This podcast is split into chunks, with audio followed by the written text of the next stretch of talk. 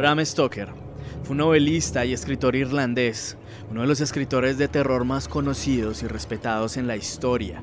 Tanto es así que la premiación a los mejores escritos de terror y ficción llevan como nombre los Bram Stoker Awards, ceremonia la cual se lleva a cabo desde 1987.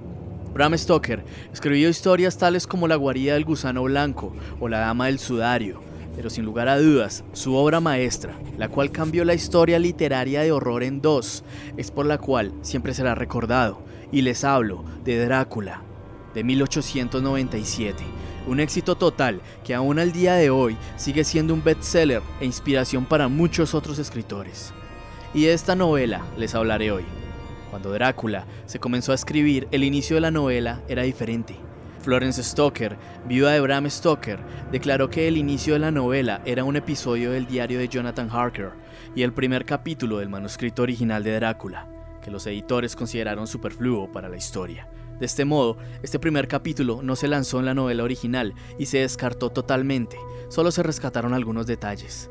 Esta historia tenía una intensidad narrativa y gran oscuridad, así que en 1914 Dos años después de la muerte de Bram Stoker, este capítulo vio la luz y se publicó como un cuento corto del autor.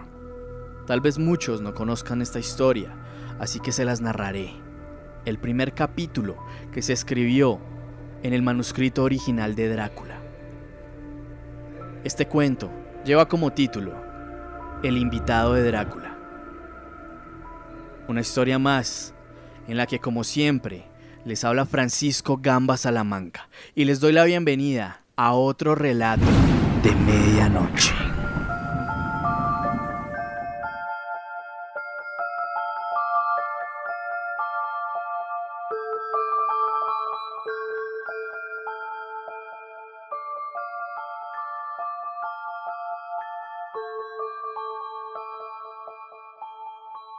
Al empezar nuestro paseo, el sol brillaba en Múnich se respiraba en el aire la alegría propia de esos inicios del verano. Cuando estábamos a punto de partir, Gea Delbruck, el mayordomo del Hotel Quatre Saisons donde yo me estaba alojando, se acercó, con la cabeza descubierta al carruaje y, después de desearme un paseo agradable, dijo al cochero, sin soltar la manija de la puerta, Recuerde estar de regreso, antes de medianoche. El cielo parece despejado, pero en el viento del norte hay un frescor que quizás sea aviso de una tormenta repentina aunque estoy seguro de que no volverá usted tarde.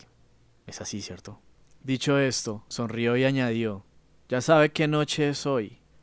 Johann respondió con un enfático alemán, Ja, mein lo que traduce, sí, mi señor, y tocándose el sombrero, se puso en marcha con rapidez. Cuando dejamos atrás la ciudad, le dije, tras hacerle una seña, para que se detuviera, Dígame, Johann, ¿qué noche es hoy? De inmediato se echó la bendición mientras respondía lacónicamente, Walpurgisnacht. A continuación, sacó su reloj, un anticuado artefacto alemán grande como un nabo, y lo miró juntando las cejas y con un breve e impaciente encogimiento de hombros. Me di cuenta de que era su modo de protestar respetuosamente por aquel retraso innecesario, así que volví a meterme en el carruaje, haciéndole un gesto para que prosiguiera. Se puso en marcha rápidamente, como si deseara recuperar el tiempo perdido. De cuando en cuando, los caballos erguían la cabeza y olfateaban con sospecha al aire. En tales ocasiones, yo miraba alarmado a mi alrededor. La carretera era desolada, pues atravesábamos una suerte de meseta alta y azotada por el viento. Mientras avanzábamos, alcancé a ver un camino con aspecto de estar poco transitado y que penetraba en un valle pequeño y ventoso. Resultaba tan invitador que, a riesgo de molestarlo, pedí a Johan que parara, una vez más y cuando hubo tirado de las riendas, le dije que me gustaría seguir por aquel camino. Presentó toda clase de excusas. Se volvió a echar la bendición en múltiples ocasiones mientras hablaba. Esto me picó la curiosidad y le hice algunas preguntas. Respondió con evasivas, sin dejar de consultar su reloj a modo de protesta. Finalmente le dije, Johan, quiero ir por ese camino. No lo obligaré si de verdad usted no quiere, pero dígame ¿Por qué no le gusta? Antes de responder, pareció arrojarse del pescante tan rápido como bajó al suelo. Me tendió las manos en gesto implorante y me suplicó no ir por allí. Había entre su alemán el inglés justo, intercalado para que yo sugiriera el rumbo de su discurso. Parecía siempre a punto de decirme algo, lo que de veras le asustaba, pero se frenaba cada vez, limitándose a decir, mientras se echaba la bendición, Valpurgisnack, Valpurgisnack. Intenté razonar con él, pero era difícil hacerlo con un hombre cuyo idioma yo desconocía totalmente. Él jugaba con ventaja porque, aunque arrancaba hablando en inglés, un inglés muy rudimentario y entrecortado, siempre acababa poniéndose nervioso y volviendo a su idioma, y cada vez que lo hacía miraba el reloj. Los caballos se pusieron nerviosos y olfatearon el aire. Cuando esto sucedió, el cochero empalideció y, mirando asustado a su alrededor, corrió a tomarlos por las bridas y los hizo avanzar unos veinte pies. Lo seguí y le pregunté por qué había hecho tal cosa. A modo de respuesta, se echó la bendición una vez más, señaló el lugar del que acabábamos de apartarnos y acercó el carruaje al otro camino, indicándome una cruz, dijo, primero en alemán y luego en inglés. Enterrado. Uno que se suicidó. Recordé la vieja costumbre de enterrar a los suicidas en los cruces de caminos. Entiendo, un suicida, qué interesante. Pero aunque me fuera la vida en ello, no podría decir que era lo que asustaba a los caballos. Mientras hablábamos, oímos un sonido a medio camino entre un gañido y un ladrido.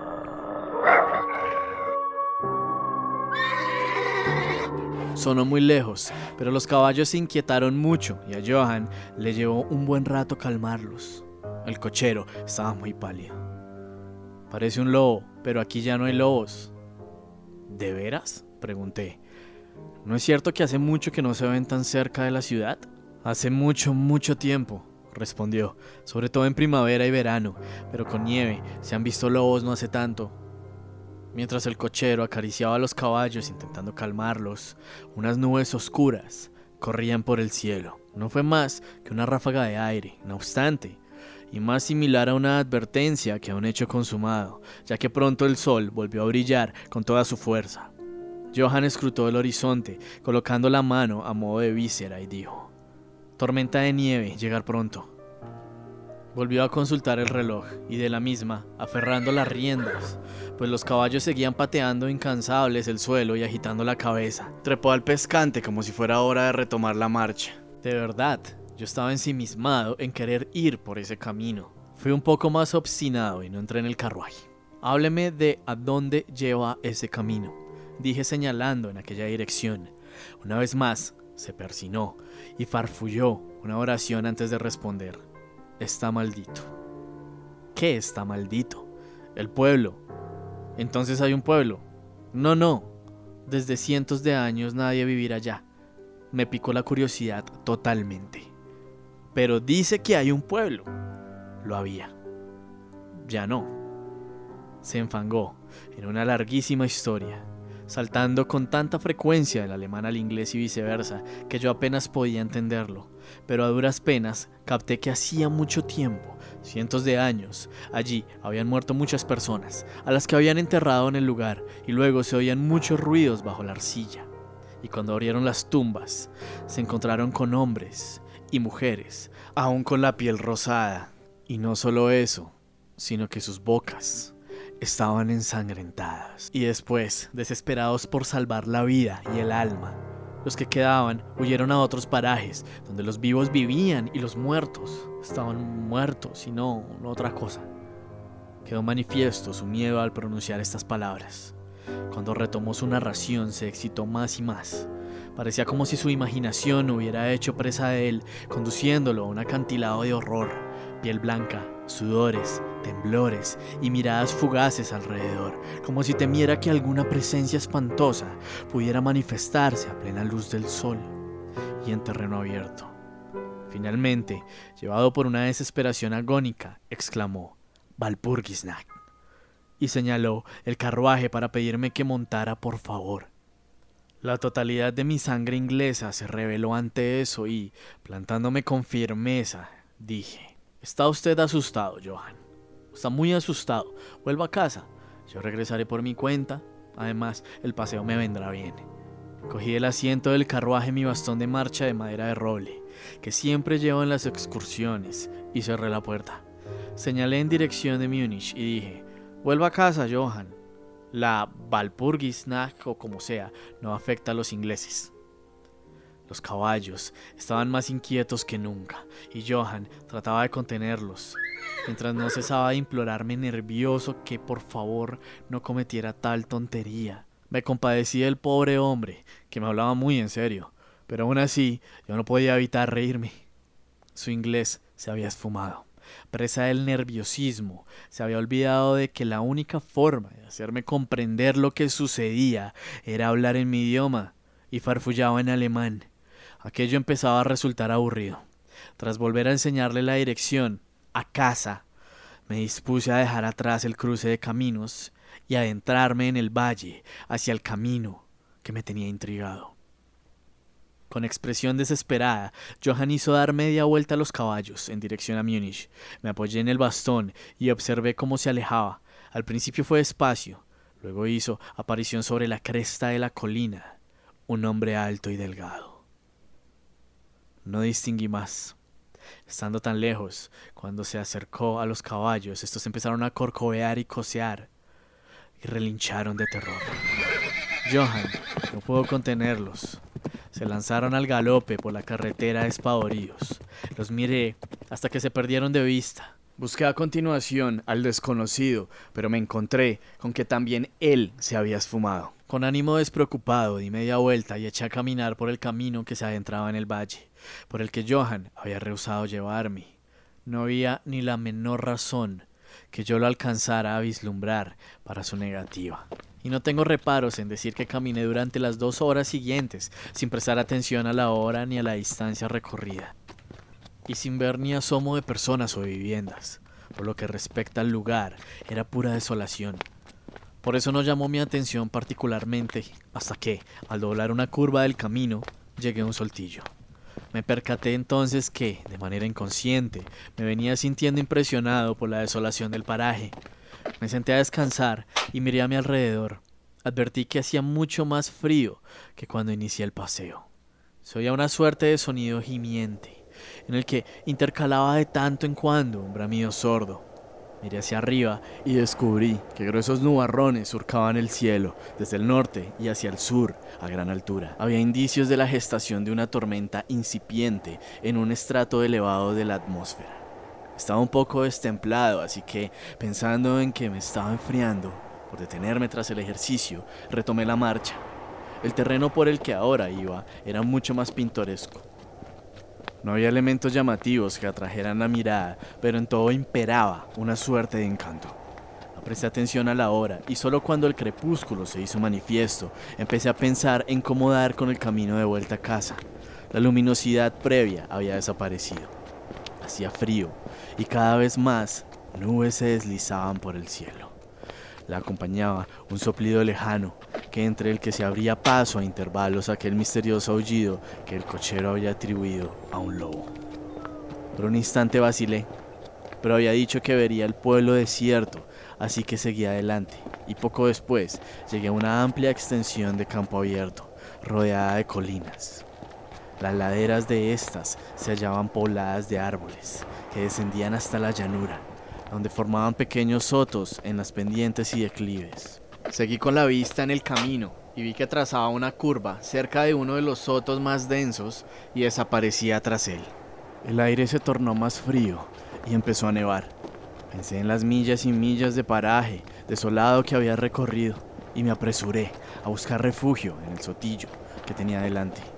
El cielo no dejaba de oscurecerse y la nieve caía con más fuerza y más tupida hasta que el suelo se convirtió en un resplandeciente manto blanco, cuyos límites se perdían en una indefinición neblinosa. El camino en aquel punto era muy rudimentario y en terrenos llanos sus bordes no estaban tan claros como cuando discurría por laderas. Y no tardé en darme cuenta de que en algún momento me había apartado de él, pues bajo mis suelas ya no sentía una superficie dura, sino que los pies se me hundían en la hierba y el musgo. El viento arreció y su fuerza no cesó, hasta obligarme a correr para esconderme. La temperatura se tornó helada y, pese al ejercicio, empecé a sufrir el frío. La nieve caía ahora muy cerrada y giraba a mi alrededor formando vertiginosos remolinos, de manera que yo apenas podía mantener los ojos abiertos. De cuando en cuando, un nítido rayo rasgaba los cielos, y los destellos me permitieron ver frente a mí una gran masa de árboles, tejos, cipreses sobre todo, cubiertos por una gruesa capa de nieve. Estuve pronto al cobijo de los árboles y allí dentro, en el silencio que reinaba en comparación, oí el soplido del viento en las alturas. Poco después, la negrura de la tormenta confundió con la de la noche y, poco a poco, la tormenta fue pasando. Ya solo quedaban de ella unas ráfagas de viento, fuertes pero intermitentes. En tales momentos, el extraño sonido del lobo parecía multiplicarse en forma de ecos a mi alrededor. De cuando en cuando, entre la masa negra de nubes en movimiento, asomaba un lánguido rayo de luz lunar que iluminaba el lugar y me informaba de que me encontraba al borde de una densa masa de cipreses y tejos. Como había dejado de nevar, abandoné el refugio e investigué un poco se me ocurrió que, entre todos los antiguos cimientos junto a los que había pasado, a lo mejor quedaba alguna casa que, si bien en ruinas, pudiera proporcionarme un buen cobijo para pasar unas horas. Al rodear el sotillo, descubrí un muro bajo que lo circundaba, y siguiéndolo, llegué a una abertura. Los cipreses formaban allí un sendero que conducía a la cuadrada silueta de una suerte de construcción. Pero, en el momento preciso que alcancé a ver esto, las nubes ocultaron la luna y hube de correr el sendero entre tinieblas. Estás escuchando Relatos de Medianoche. Esto es El invitado de Drácula.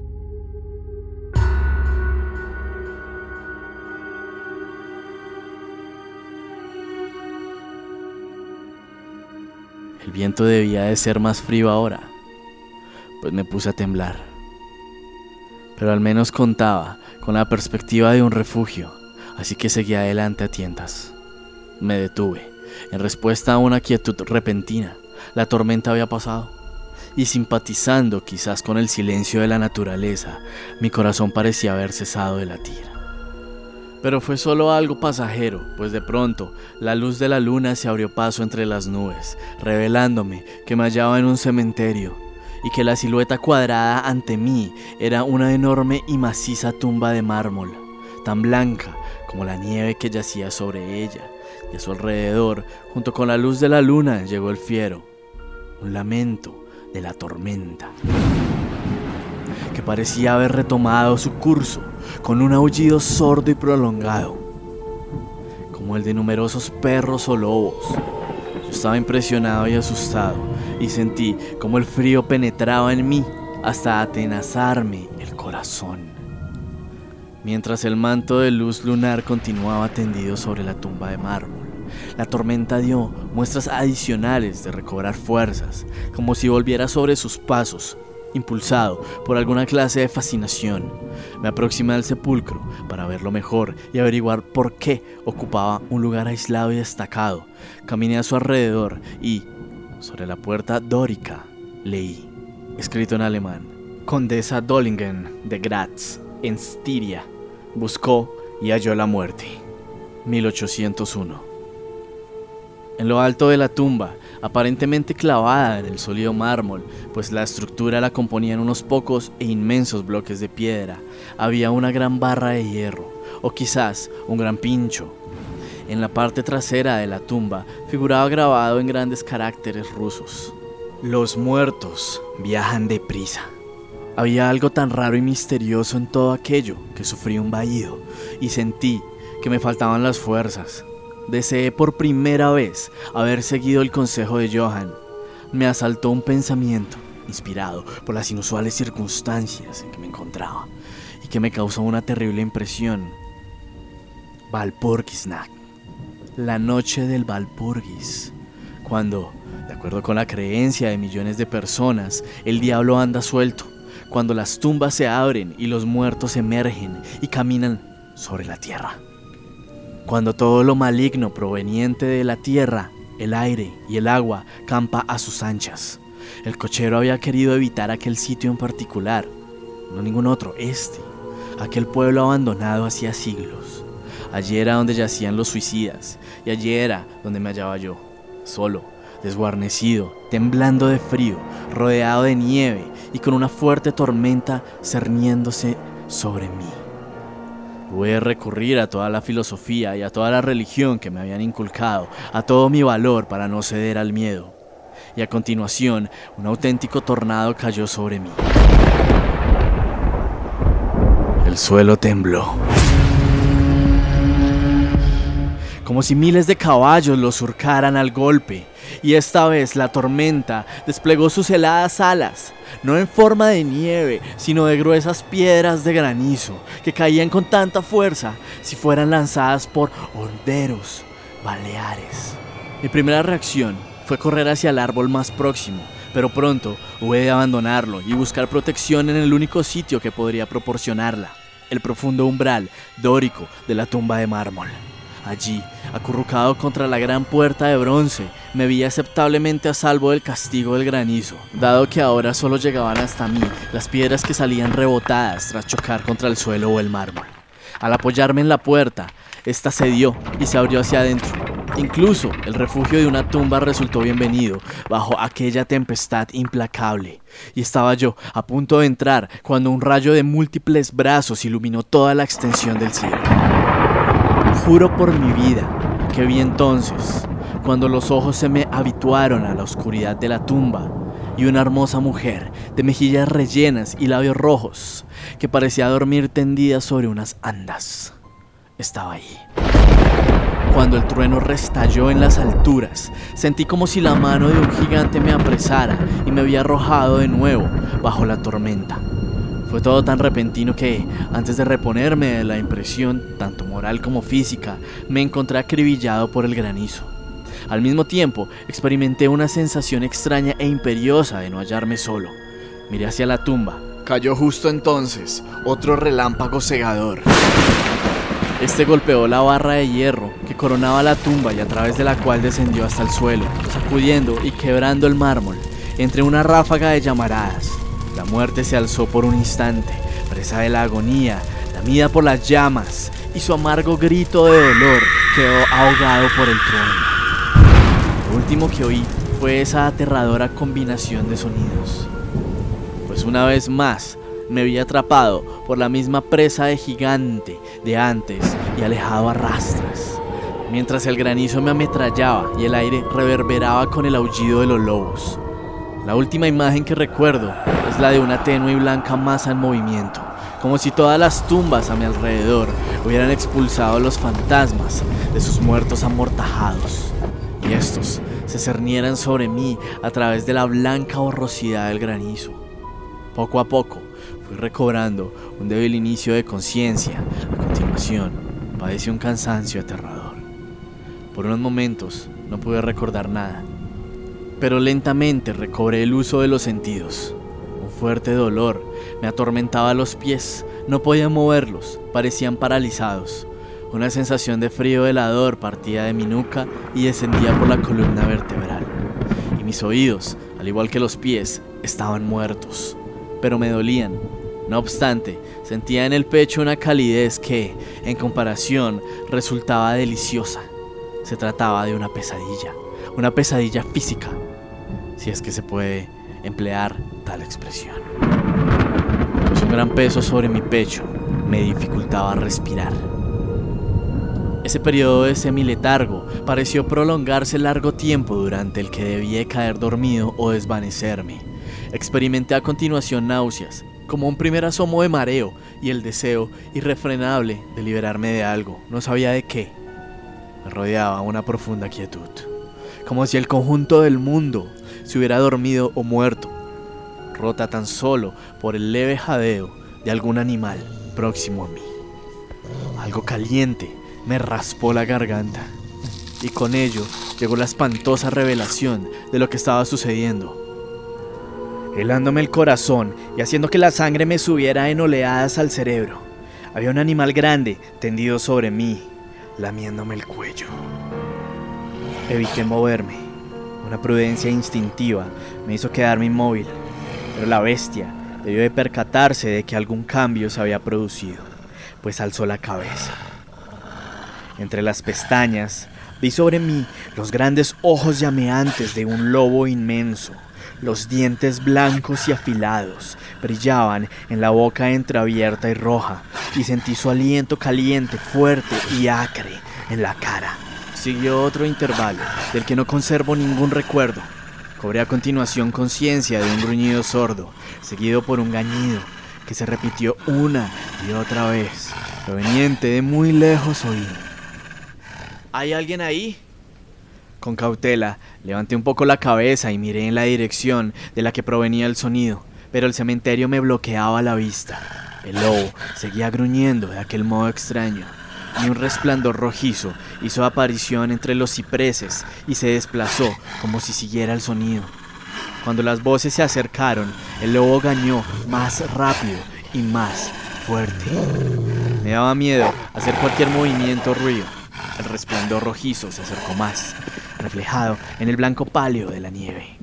Proveniente del otro lado de los árboles, apareció una tropa de jinetes a galope. El lobo se levantó de mi pecho y se alejó hacia el cementerio. Vi a uno de los jinetes, soldados a juzgar por sus tocados y los amplios capotes militares, alzar su carabina y apuntar.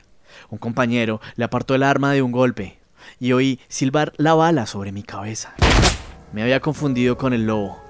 Otro soldado avistó al animal mientras éste se escabullía y hubo un segundo disparo. Al galope, la tropa siguió adelante, dividiéndose en dos, unos en mi dirección, otros siguiendo al lobo, que desapareció entre los cipreses nevados. Cuando se acercaron, traté de moverme, pero estaba inerme, pese a que podía ver y oír cuanto sucedía. Dos o tres soldados echaron a pie, a tierra, y se arrodillaron junto a mí. Uno me alzó la cabeza y me puso una mano sobre el corazón. Buenas noticias, camaradas, exclamó. Su corazón aún late. Me vertieron un poco de brandy en la boca, que me revigorizó, y pude abrir los ojos del todo y mirar alrededor. Luces y sombras se movían entre los árboles, y oía a los hombres llamarse entre ellos. Se agruparon, profiriendo exclamaciones de miedo, y las luces centellearon cuando otro grupo emergió del cementerio en tropel, como poseídos. Cuando se acercaron a nosotros, los que estaban conmigo, preguntaron ansiosos, ¿Si lo han encontrado? La respuesta llegó atropelladamente. No, no, vayámonos de aquí, rápido. Este no es sitio para estar y menos esta noche. ¿Qué era eso? Fue la pregunta que formulaban de un centenar de maneras. Las respuestas eran diversas e inconcretas, como si los hombres sintieran el impulso de hablar y aún así un miedo compartido les llevaran a callar lo que pensaban. Era... era... Ya lo creo que sí. Farfulló uno, al que el juicio parecía haberle abandonado de manera pasajera. Un lobo. Pero en realidad no, dijo otro con un escalofrío. De nada sirve ir tras él si no tenemos una bala previamente bendecida, comentó otro en tono más normal. Por esta noche ya hemos cumplido. Nos hemos ganado los mil marcos, exclamó un cuarto. Había sangre en los trozos de mármol, dijo otro más tras una pausa. Y eso no fue por el rayo. En cuanto a él, ¿está bien? Miren su garganta, miren. Camaradas, el lobo estaba tumbado sobre él para mantenerlo caliente. El oficial me miró la garganta y contestó, ¿se encuentra bien? La piel no está desgarrada. ¿Qué significa esto? Nunca lo habríamos encontrado de no haber sido por los gruñidos de este lobo. ¿Qué ha sido esa cosa? preguntó el que me sostenía la cabeza y que parecía el menos afectado por el pánico. Sus manos estaban firmes, sin asomo de temblor. En la manga llevaba un galón de oficial de bajo rango. Se ha ido a su casa, respondió un hombre de rostro alargado y pálido, que temblaba de miedo mientras no dejaba de mirar a su alrededor. Aquí hay tumbas de sobra donde puede yacer. vayámonos, camaradas. Vámonos rápido. Salgamos de este sitio maldito. El oficial me irguió hasta dejarme sentado y pronunció una orden. Entre varios hombres me subieron a un caballo. El oficial montó detrás de mí, me sujetó entre los brazos y dio orden de ponerse en marcha. Dando la espalda a los cipreses, nos alejamos deprisa y en formación. Mi lengua seguía rehusando funcionar, así que yo permanecía forzosamente en silencio. Debí de dormirme, porque lo siguiente que recuerdo es estar de pie, sujetado por un soldado a cada costado. Era casi pleno día, y al norte el sol proyectaba una lista roja sobre la extensión de nieve. El oficial decía a los hombres que no contaran nada de lo que habían visto, salvo que encontraron a un inglés protegido por un perro grande. ¿Un perro? Eso no era un perro. Lo interrumpió el hombre que tanto miedo había manifestado. Sé reconocer a un lobo cuando lo veo. El joven oficial respondió con serenidad. He dicho un perro. Un perro, replicó el otro irónicamente, con la salida del sol, que estaba recuperando el valor. Señalándome dijo, Mire su garganta, ¿es eso obra de un perro, señor? Instintivamente me llevé la mano al cuello y al tocarlo grité de dolor. Los hombres se arremolinaron a mi alrededor para mirar, algunos tras saltar de sus sillas de montar, y una vez más se oyó la serena voz del oficial. Un perro, como he dicho. Si dijéramos cualquier otra cosa, solo conseguiríamos que se rieran de nosotros. Me hicieron montar a la espalda de uno de los jinetes y entramos en los suburbios de Múnich. Allí encontramos un carruaje libre, al que monté y que me llevó al Quatre Saisons. El joven oficial me acompañó, mientras que un jinete nos seguía llevando el caballo de aquel y los demás se retiraban a sus barracones. Cuando llegamos, Herr Delbruck bajó tan apresuradamente a recibirme que resultó evidente que me había estado esperando. Tomándome las manos, me condujo con gran cuidado al interior. El oficial me saludó y ya se estaba dando media vuelta para irse cuando le insistí para que me acompañara a mis habitaciones. Con una copa de vino en la mano le di sentidamente las gracias a él y a sus camaradas por salvarme. Respondió que estaba feliz de haberlo hecho y que Herr se había ocupado desde el primer momento de gratificar a la partida de búsqueda. Ante esas desconcertantes palabras, el mayordomo del hotel se limitó a sonreír, por su parte, el oficial adujo que el deber lo llamaba y se retiró. Herr Delbruck, pregunté, ¿cómo y por qué razón fueron los soldados en mi búsqueda? Se encogió de hombros, como si quisiera quitar importancia a lo que había hecho. Tuve la suerte de que mi antiguo comandante de regimiento me concediera permiso para solicitar voluntarios.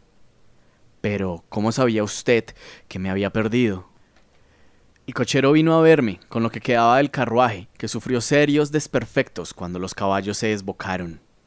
¿Y solo por eso envió usted una partida militar de búsqueda?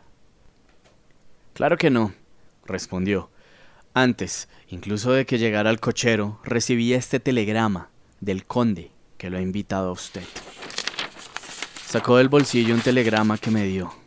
Mientras sostenía este, sentí que la habitación daba vueltas a mi alrededor y si el atento mayordomo del hotel no me hubiera sujetado, habría caído al suelo.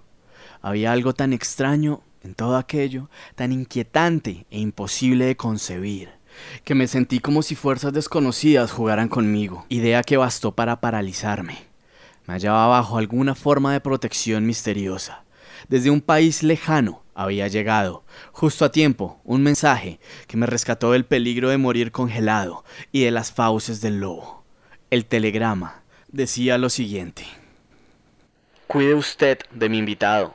Su seguridad es de lo más preciada para mí.